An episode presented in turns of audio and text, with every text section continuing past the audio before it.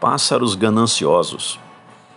A palavra de Deus em 1 Coríntios, melhor dizendo, em 2 Coríntios 9, a partir do verso 6, nós lemos: E isto afirmo: aquele que semeia pouco, pouco também ceifará. E o que semeia com fartura, com abundância também ceifará. Cada um contribua segundo tiver proposto no coração, não com tristeza ou por necessidade, porque Deus ama a quem dá com alegria. Deus pode fazer-vos abundar em toda graça, a fim de que, tendo sempre em tudo ampla suficiência, superabundeis em toda boa obra. Como está escrito: distribuiu, deu aos pobres, a sua justiça permanece para sempre.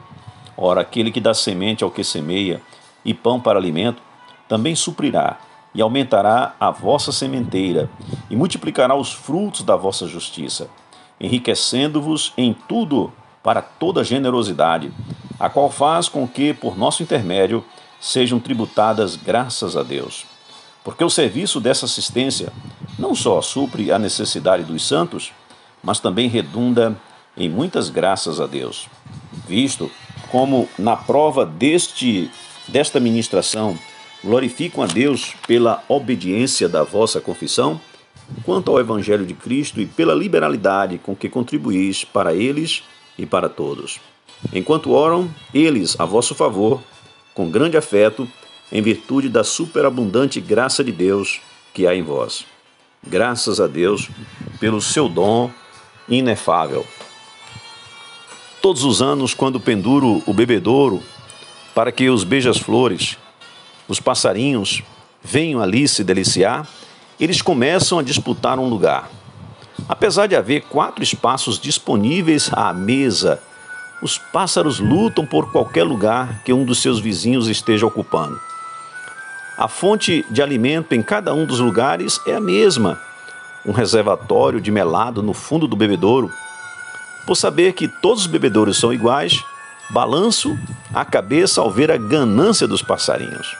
Mas então me pergunto: porque é tão mais fácil ver a ganância dos passarinhos e não a minha. Eu geralmente quero lugar na mesa de Deus que pertence a outra pessoa, mesmo sabendo que todas as coisas boas vêm da mesma fonte, Deus, e que seu estoque nunca se acabará. Já que Deus pode preparar uma mesa para nós na presença de nossos inimigos, por que ficamos preocupados com a ideia de que outra pessoa possa vivenciar o que nós desejamos? O Senhor é capaz de dar, sempre e em tudo, ampla suficiência, para que superabundeis em toda boa obra. Quando reconhecermos a importância de nosso trabalho, Deus certamente nos dará paz.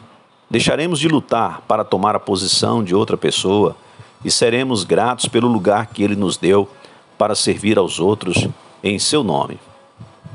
O ressentimento vem ao olharmos para os outros, o contentamento vem a olharmos para Deus.